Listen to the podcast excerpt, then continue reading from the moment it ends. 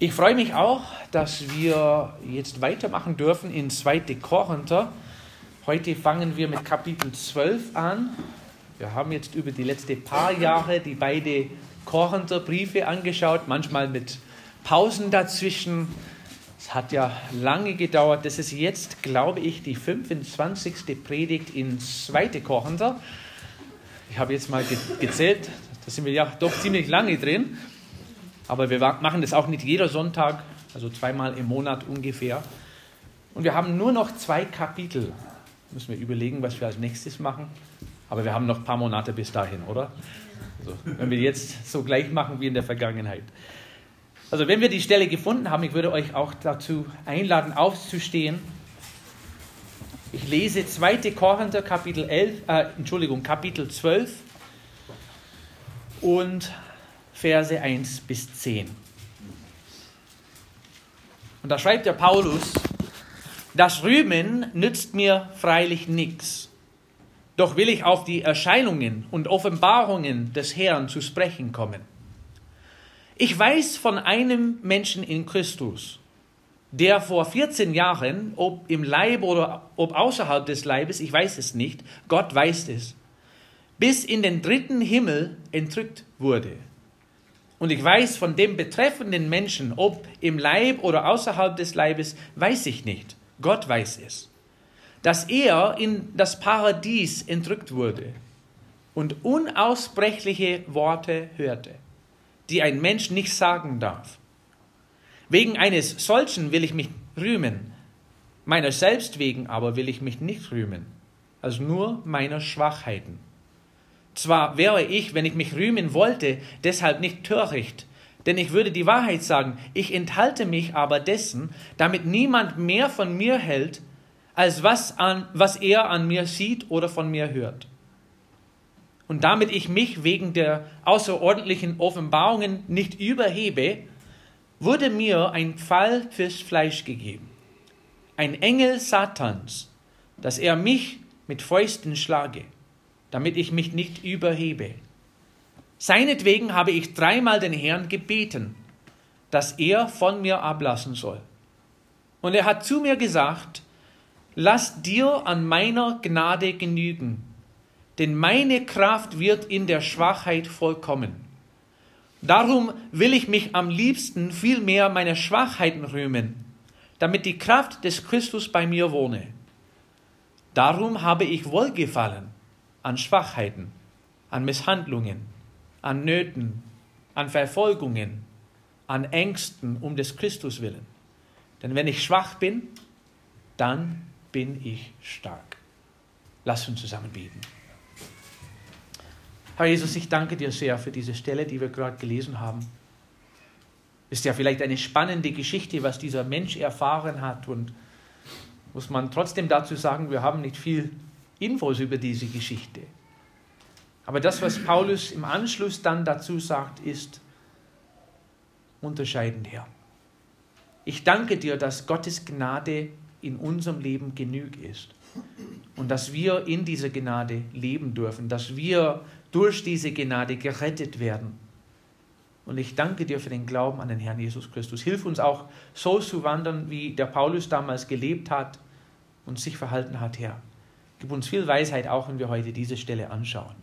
Im Namen Jesu. Amen. Ihr dürft wieder Platz nehmen.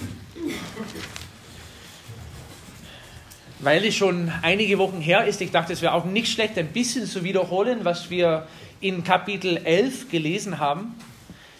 Der Paulus hat immer wieder Probleme gehabt mit der Gemeinde in Korinth. Natürlich waren auch treue Christen dabei, die die Lehre angenommen haben, die haben das Wort Paulus angenommen, die haben es auch gehorcht, die haben das äh, weitergegeben, aber es gab immer wieder Leute in der Gemeinde, die gegen Paulus eingestellt waren und die versucht haben, seine Autorität zu bekämpfen. Und deswegen hat der Paulus auch etliche Sachen schreiben müssen in dem Bereich. Äh, es gab offensichtlich ein oder zwei Leute in der Gemeinde, die jetzt als sie diesen Brief bekommen haben, gegen den Paulus öffentlich gearbeitet haben. und versucht haben zu sagen, unsere Lehre ist die bessere Lehre, wir haben es eigentlich vom Herrn bestätigt, dass wir diese Lehre halten sollen, wir sind eigentlich Führer der Gemeinde, der Paulus nicht, der ist nicht mal dabei, der hält sich nicht daran, was er sagt und, und, und. Also hört mal auf uns, was wir sagen und ihr sollt mal das ignorieren von dem Paulus. Und da hat der Paulus etwas darüber machen müssen. Da hat er diesen Brief geschrieben und es hat sich gesteigert, immer wieder, immer wieder gesteigert, bis auf Kapitel 11 hat er geschrieben im Vers 1. Möchtet ihr mich doch ein wenig in meiner Torheit ertragen? Doch ihr ertragt mich ja schon. Also ich spinne ein bisschen hier. Ich will ein bisschen was erzählen von mir. Äh, es ist nicht normalerweise meine Art und Weise, wie ich mit euch umgehe, aber die Leute, die versuchen in der Gemeinde zu behaupten, dass sie Autorität und Macht haben dass sie die Vollmacht haben über euch, aber ich will dann auch dieses gleiche Spiel mitspielen. dann hat er angefangen in Vers 1 oder ab Vers 1 im ganzen Kapitel eigentlich das zu bestätigen, warum er auch genauso gut ist wie die Leute, die versucht haben, ihn klein zu machen. Hat erstmal gesagt, ich habe einen göttlichen Eifer um euch. Denn die Gemeinde gehört nicht den Leuten in der Gemeinde und die Gemeinde gehört selber nicht zu mir, sondern das ist Jesus Christus seine Gemeinde. Und ich eifere um diese Gemeinde, Vers 2. Ich eifere um euch mit göttlichem Eifer, denn ich habe euch einem Mann verlobt, um euch als eine keusche Jungfrau Christus zuzuführen. Es hat mit mir zu tun, nichts zu tun. Es hat mit den Leuten in der Gemeinde nichts zu tun. Es hat mit dem Bräutigam zu tun. Es geht um Jesus Christus. Er hat dann wieder seinen Dienst verteidigen müssen und hat auch erzählt, dass es einen listigen, einen listigen Feind gibt der Satan ist. Der weiß auch, wie er sich verkleiden soll als Engel des Lichtes. Dann hat er weiterhin geschrieben, und es ist dann kein Wunder, wenn auch Menschen auftreten in der Gemeinde, die so aussehen, aber die sind Satan sein Diener. Letztes Mal haben wir weiter gesehen ab Vers 16, da hat ein bisschen aufgebaut, wie die Gemeinde gemacht würde. Ich sage nochmals, niemand soll mich für Torrecht halten, andersfalls aber nehmt mich als einen Torrechten an, damit auch ich mich ein wenig rühmen kann. Und jetzt mache ich das Spiel, was die anderen machen. Ich will von mir erzählen, was ich erfahren habe in meinem Leben. Er hat von seinem Status als Jude erzählt. Da hat er gesagt, es steht keiner über mich als Jude. Ich bin gelehrt worden unter Gamaliel mein Status als Diener des Christus, also ich habe auch für, für den Herrn Jesus Christus mein Leben gegeben und, und das sollt ihr auch als wertvoll halten. Und dann hat er von seinem Leiden ein bisschen erzählt, ab Vers 23. Und da haben wir gemerkt, der Paulus hat ziemlich viel durchmachen müssen in seinem Leben. Vers 23. Sind die Diener des Christus, ich rede unsinnig, ich bin's noch mehr. Ich habe weit mehr Mühsal, über die Massen viele Schläge ausgestanden, war weit mehr in Gefängnissen, öfters in Todesgefahren. Von den Juden habe ich fünfmal 40 Schläge weniger einen empfangen. Dreimal bin ich mit Ruten geschlagen, einmal gesteinigt worden, dreimal habe ich Schiffbruch erlitten, einen Tag und eine Nacht habe ich in der Tiefe zugebracht. Ich bin oftmals auf Reisen gewesen, in Gefahren auf Flüssen, in Gefahren durch Räuber, in Gefahren vom eigenen Volk, in Gefahren von Heiden, in Gefahren in der Stadt, in Gefahren in der Wüste, in Gefahren auf dem Meer und in Gefahren unter falschen Brüdern. In Arbeit, in Mühe, oftmals in Nachtwachen, in Hunger und Durst, oftmals in Fasten, in Kälte und Blöße, zu, dem, zu all dem der tägliche Andrang zu mir, die Sorge für alle Gemeinden. Also guckt mal an, liebe Gemeinde in Korinth, was ich alles durchgemacht habe in meinem Leben. Und wenn Sie torig sind und die rühmen sich über alles, was Sie gemacht haben, das dürfte ich dann noch viel mehr. Aber das ist nicht mein Ziel.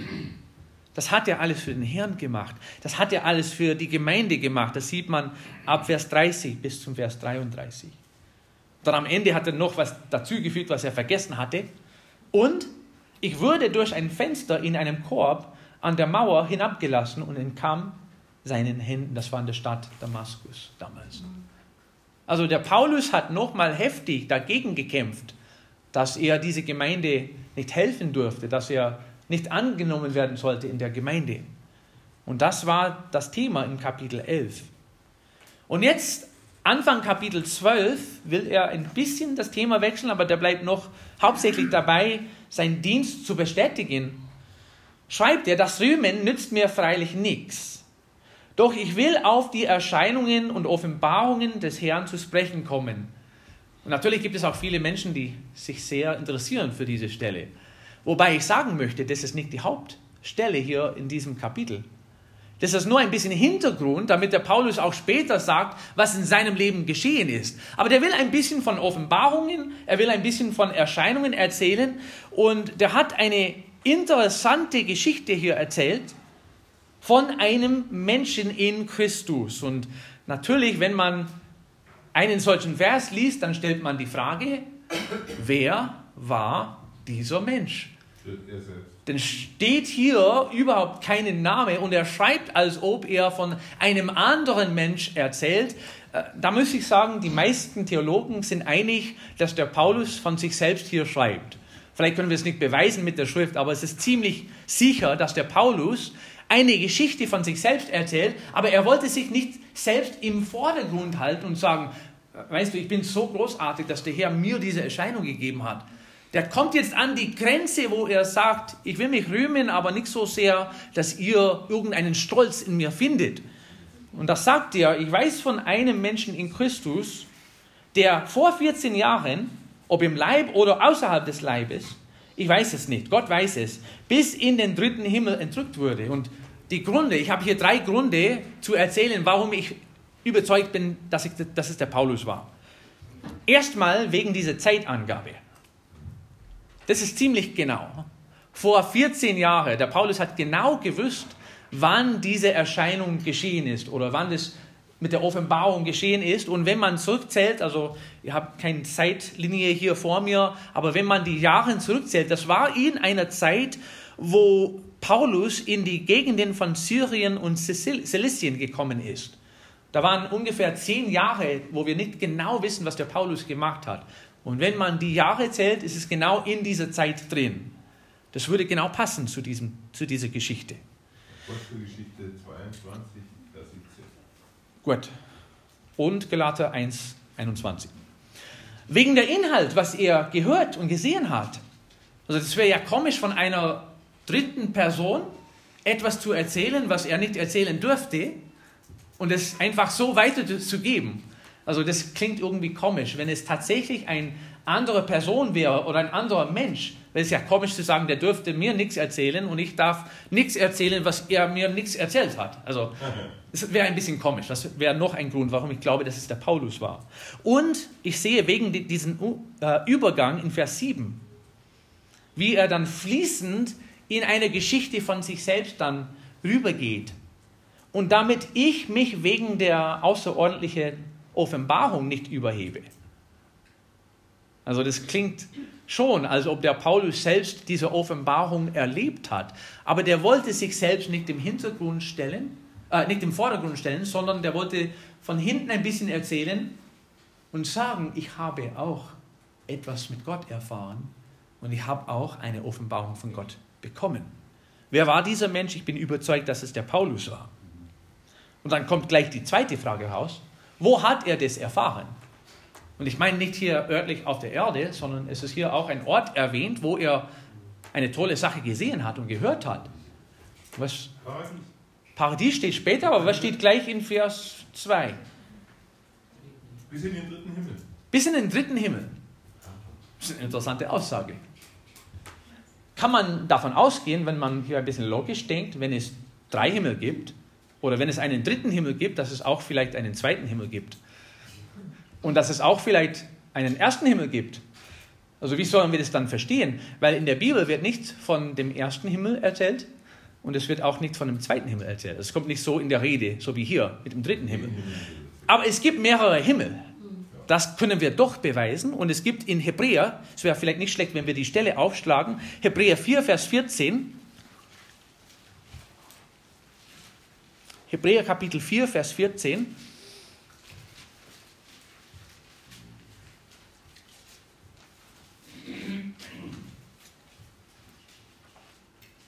Da wir nun einen großen hohen Priester haben, der die Himmel Mehrzahl, der die Himmel durchschritten hat.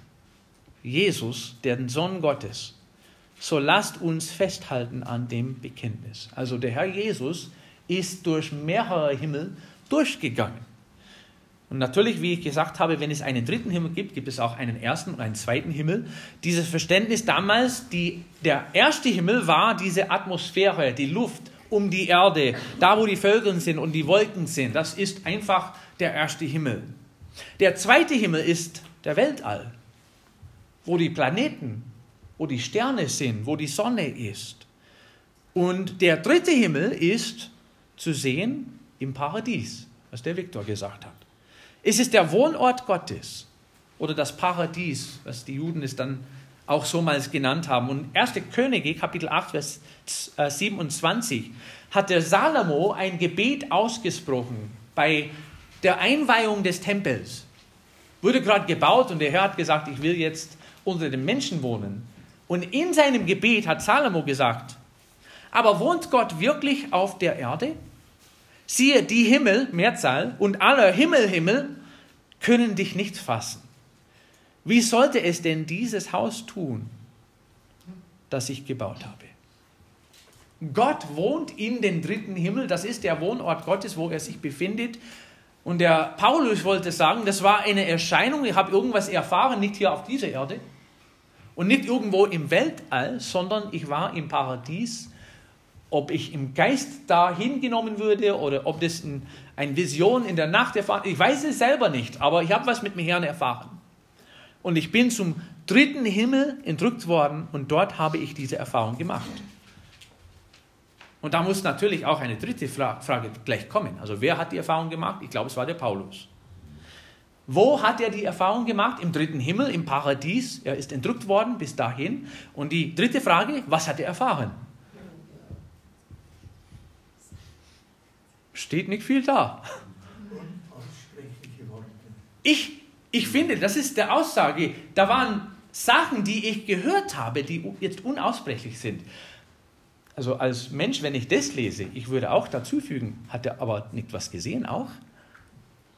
Aber das, was, was ihm am tiefsten geprägt hat, waren die Worte Gottes die er gehört hat, das war irgendein Geheimnis, was er nicht weiter erzählen durfte. Das war für den Paulus alleine, gehe ich davon aus, dass es eine Ermutigung war, dass er weitermacht in dem Dienst. Und wir haben ja eine ganz lange Liste gelesen von Sachen, die Paulus gelitten hat. Wenn so ein Mensch durch solche Sachen gehen muss, da braucht man auch eine Ermutigung und irgendwas verstehen, was am Ende kommt. Und das hat der Paulus mit dem Herrn persönlich erfahren. Was hat er gesehen, was hat er gehört? Dass er in das Paradies entrückt wurde und unaussprechliche Worte hörte, die ein Mensch nicht sagen darf. Es ist noch nicht so weit, dass alles offenbart wird.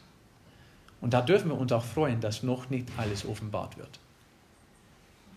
Also ich bin froh, dass ich nicht weiß, was in der Zukunft kommt. Ich bin froh, dass ich mein Vertrauen auf den Herrn Jesus Christus setzen darf und dass er mich begleitet durch dieses Leben. Aber das, was der Paulus gehört hat, er hat noch keine Zusage bekommen, dass er das weiter sagen dürfte. Und er hat es betont, es war ja eine Offenbarung Gottes.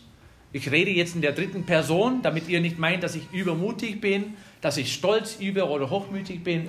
Aber pass gut auf, wenn jemand rühmen, sich rühmen darf, das darf ich Paulus machen.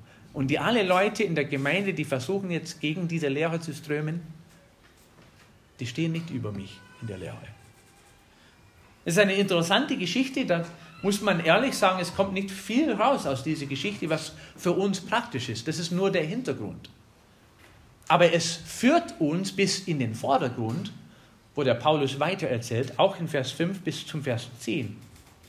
Wegen eines solchen will ich mich, will ich mich rühmen, meiner selbst wegen aber will ich mich nicht rühmen, als nur meiner Schwachheiten. Und jetzt fängt der Paulus an, noch ein bisschen von sich selbst zu erzählen, Er wollte hier betonen, nochmal Vers 6, dass er kein falsches Bild von sich selbst machen will. Zwar wäre ich, wenn ich mich rühmen wollte, deshalb nicht töricht, denn ich würde die Wahrheit sagen, ich enthalte mich aber dessen, damit niemand mehr von mir hält, als was er an mir sieht oder von mir hört. Also ich will kein falsches Bild von mir machen, dass ihr meint, ich bin der große Paulus, dass ich irgendwie der Tolle bin, ich bin der Führer der alten Gemeinden. Also jetzt sollt ihr zuhören und ich erzähle, wie es tatsächlich in meinem Leben ist. Ja, dieser Mann hat es erfahren, aber jetzt kommt das praktische Leben. Und damit, Vers 7, damit ich mich wegen der außerordentlichen Offenbarung nicht überhebe, wurde mir ein Pfahl fürs Fleisch gegeben.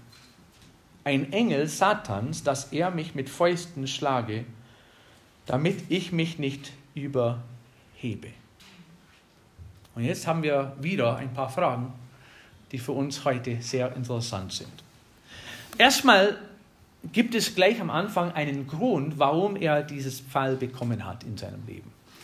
Warum hat Paulus so einen Fall in seinem Leben bekommen? Steht gleich am Anfang 5 Vers 7. Wieder sie nicht weit. Weil er außerordentliche Offenbarungen bekommen hat. Damit er demütig.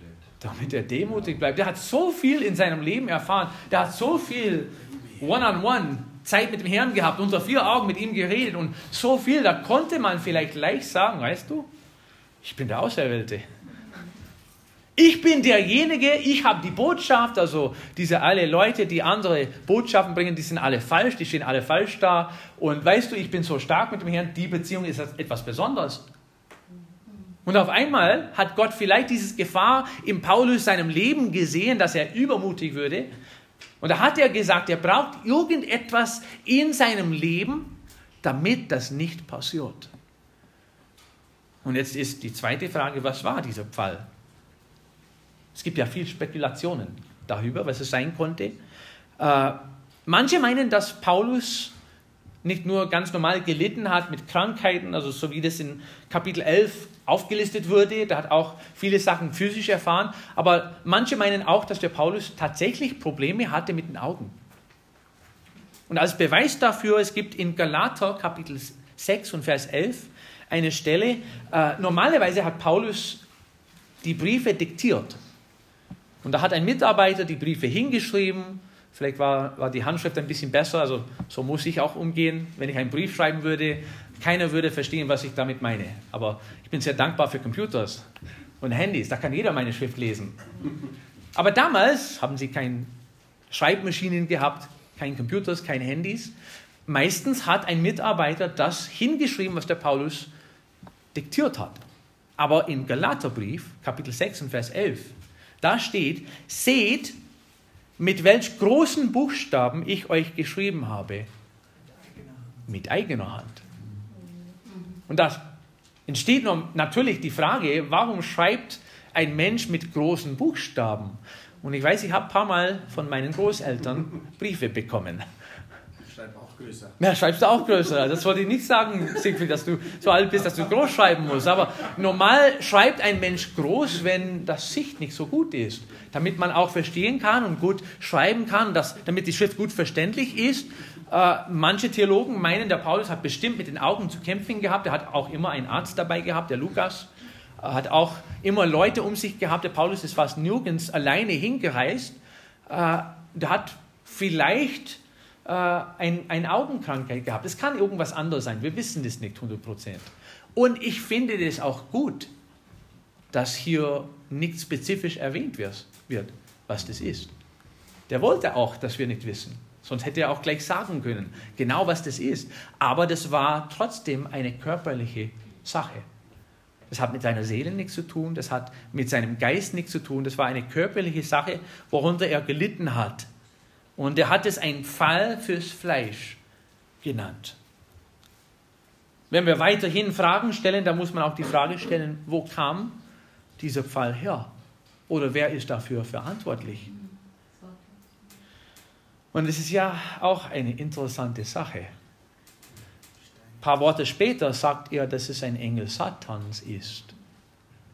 Aber es ist offensichtlich in dieser Stelle, dass Gott das erlaubt hat. Und so ist es manchmal mit körperlichen Problemen. Wir sollen im Alten Testament eine Stelle aufschlagen, die sehr interessant ist. Wir schauen eigentlich zwei Stellen an in diesem Buch Hiob.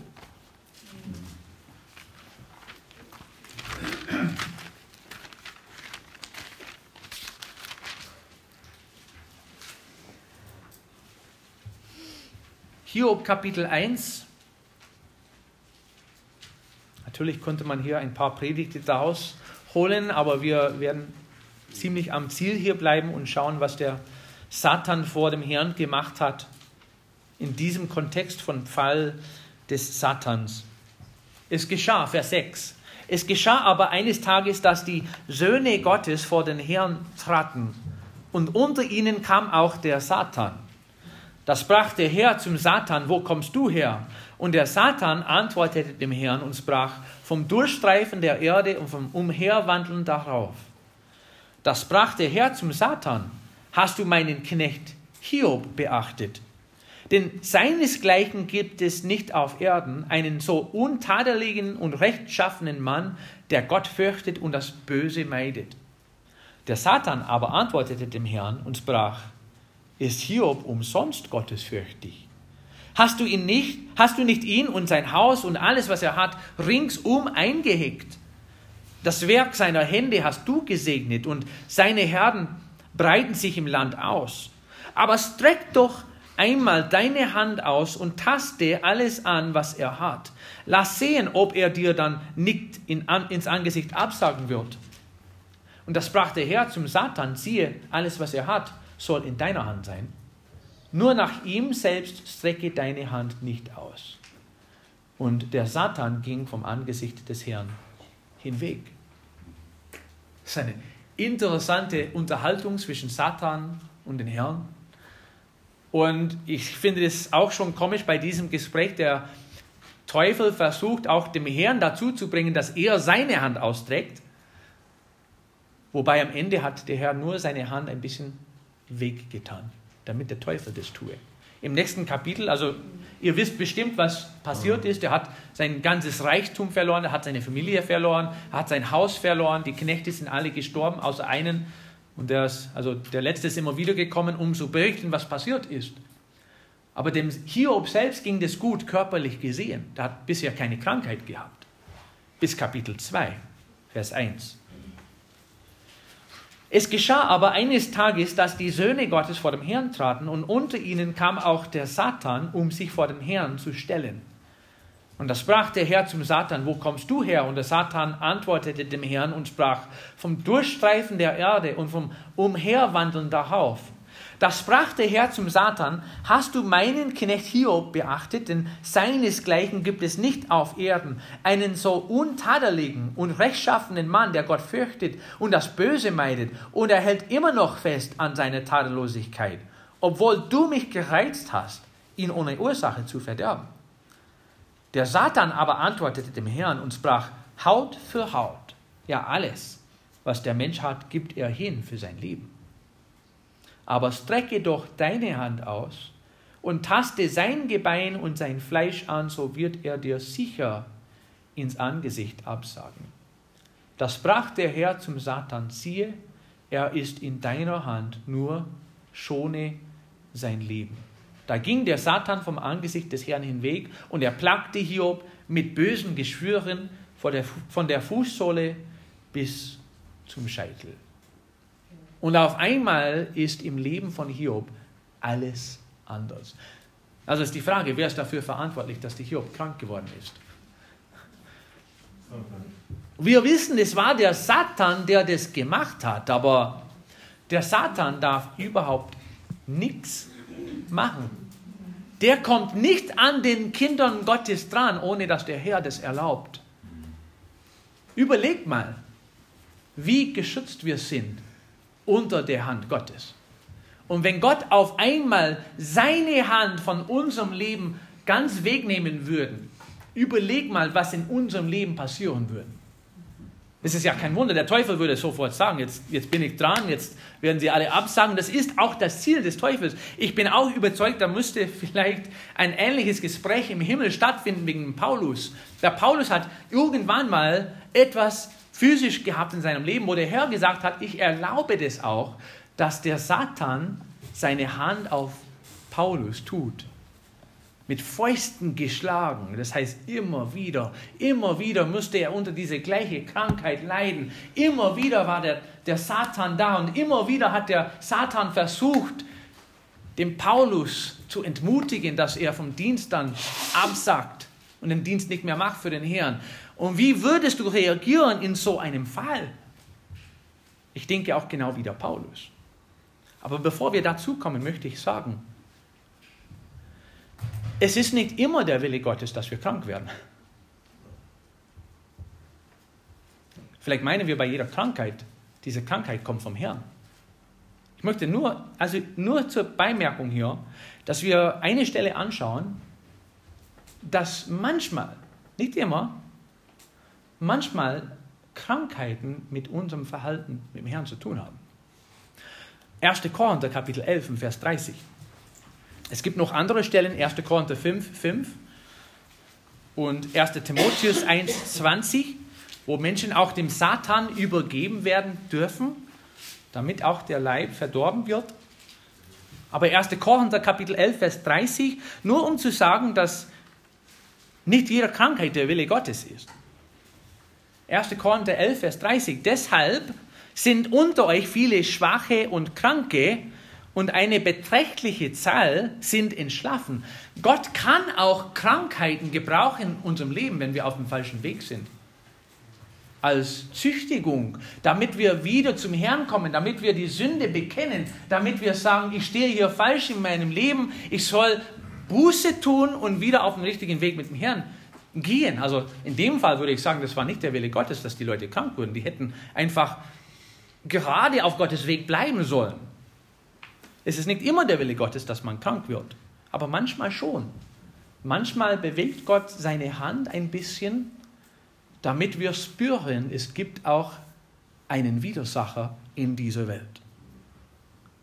Wie sollen wir damit umgehen? Was hat der Paulus damit gemacht? Was steht hier im nächsten Vers? Seinetwegen habe ich dreimal dem Herrn gebeten, dass er von mir ablassen soll. Vers 7 damit ich mich wegen der außerordentlichen Offenbarung nicht überhebe, würde mir ein Fall fürs Fleisch gegeben, ein Engel Satans, dass er auch mit Fäusten schlage, damit ich mich nicht überhebe. Seinetwegen habe ich dreimal den Herrn gebeten, dass er von mir ablassen soll. Herr, du weißt, ich will, dich, will dir dienen. Du weißt, ich bin treu in dem Dienst. Kannst du das bitte so organisieren in meinem Leben, dass ich nicht immer wieder mit dieser Sache zu kämpfen habe? Und hier steht dreimal, ich weiß nicht, ob es drei Gebete waren oder ob er vielleicht drei Phasen in seinem Leben gehabt hat, wo er vielleicht dazu gefastet hat und dem Herrn gefragt hat, Herr, bitte nimm das weg von mir, ich leide darunter. Aber dreimal hat er ernsthaft Zeit mit dem Herrn verbracht und danach gebetet, Herr, kannst du bitte dieses, diesen Fall von mir wegnehmen, damit ich im Dienst stehen kann.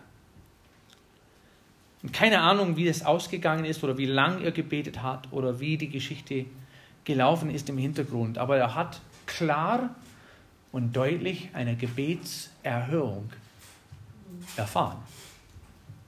Normalerweise reden wir von einer Gebetserhörung, als ob Gott uns ein Wunder schenkt und ein Ja gibt und alles anders wird in unserem Leben. Aber der Paulus hat an dieser Stelle auch eine Gebetserhörung bekommen. Wir haben immer wieder unsere Kinder gelehrt, als Kleinkinder, es gibt drei mögliche Antworten, wenn man betet. Gott kann natürlich Ja sagen. Der ist Gott. Der ist allmächtig. Der hat alle Kraft der Welt. Also Gott hätte auch an dieser Stelle sagen können, ja, ich werde dich heilen. Aber das hat er nicht gesagt. Manchmal kriegen wir eine Gebetserhörung, indem Gott uns sagt, jetzt sollst du ein bisschen warten noch. Jetzt sollst du weiterhin beten. Jetzt sollst du warten, bis ich dir zeige, in welchem Weg ich die Entscheidung treffe. Und manchmal trifft Gott eine Entscheidung und gibt uns eine Gebetserhörung, indem er Nein sagt. Und an dieser Stelle war es auch so eine Erhörung vom Herrn, aber deutlich. Ich finde das interessant, dass Paulus nur dreimal gebetet hat. Und am Ende, wo er eine klare, deutliche Antwort vom Herrn bekommen hat, hat er gesagt, okay, das nehme ich an. Also es ist nicht immer der Wille Gottes, dass wir krank werden, aber es ist auch nicht immer der Wille Gottes, dass wir geheilt werden. So schwer das sein mag. Das ist nicht immer der Wille Gottes. Was ich aber dazu sagen kann, es ist immer der Wille Gottes, dass wir uns auf Gottes Gnade stützen. Und die beste Aussage kommt hier. Paulus hat gesagt, Herr, nimm das bitte weg.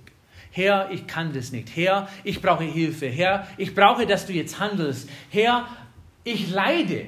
Kannst du bitte dieses Leiden wegnehmen? Und auf einmal kam die Antwort vom Herrn. Vers 9. Lass dir an meiner Gnade genügen, denn meine Kraft wird in der Schwachheit vollkommen. Paulus, ich habe dich ganz viel lieb, aber ich habe einen Plan mit dir. Ich weiß, was in deinem Leben passieren wird und ich weiß, warum du auch dieses Leiden brauchst in deinem Leben, aber festhalten an meiner Gnade. Denn meine Gnade ist auch in deinem Leben genug. Und selbst wenn du Tage hast, wo du meinst, du schaffst es nicht, genau an diesen Tagen werde ich dir meine Kraft geben. Genau an diesen Tagen, wo du meinst, ich kann keinen Schritt weiter, ich muss heute dreimal predigen in Ephesus und ich muss mich dann mit den Ältesten treffen und dann muss ich rübergehen nach Troas und dann muss ich nochmal nach Jerusalem gehen und das Geld dahin bringen, was gespendet würde für die Heiligen und ich habe keine Kraft mehr und ich schaffe das überhaupt nicht mehr. Genau an diesen Tag kriegst du von mir Gnade und Kraft genug und du schaffst es. Nicht, weil du toll bist, nicht, weil du Kraft in dir selbst hast, sondern weil ich dich stark mache. Und der Paulus hat es kapiert. Der hat diese Antwort bekommen, der hat sich nicht beschwert, sondern der hat einfach gesagt, das nehme ich an. Woher weiß ich, dass der Paulus das angenommen hat? Weil er nur dreimal gebetet hat. Was hat er anschließend gesagt? Darum will ich mich am liebsten viel mehr meiner Schwachheiten rühmen, damit die Kraft des Christus bei mir wohne. Darum habe ich Wohlgefallen an Schwachheiten. Das ist eine interessante Aussage. Das sagt nicht hier so weit, dass er Freude hat daran. Aber Wohlgefallen, ich halte das für richtig, was der Herr macht.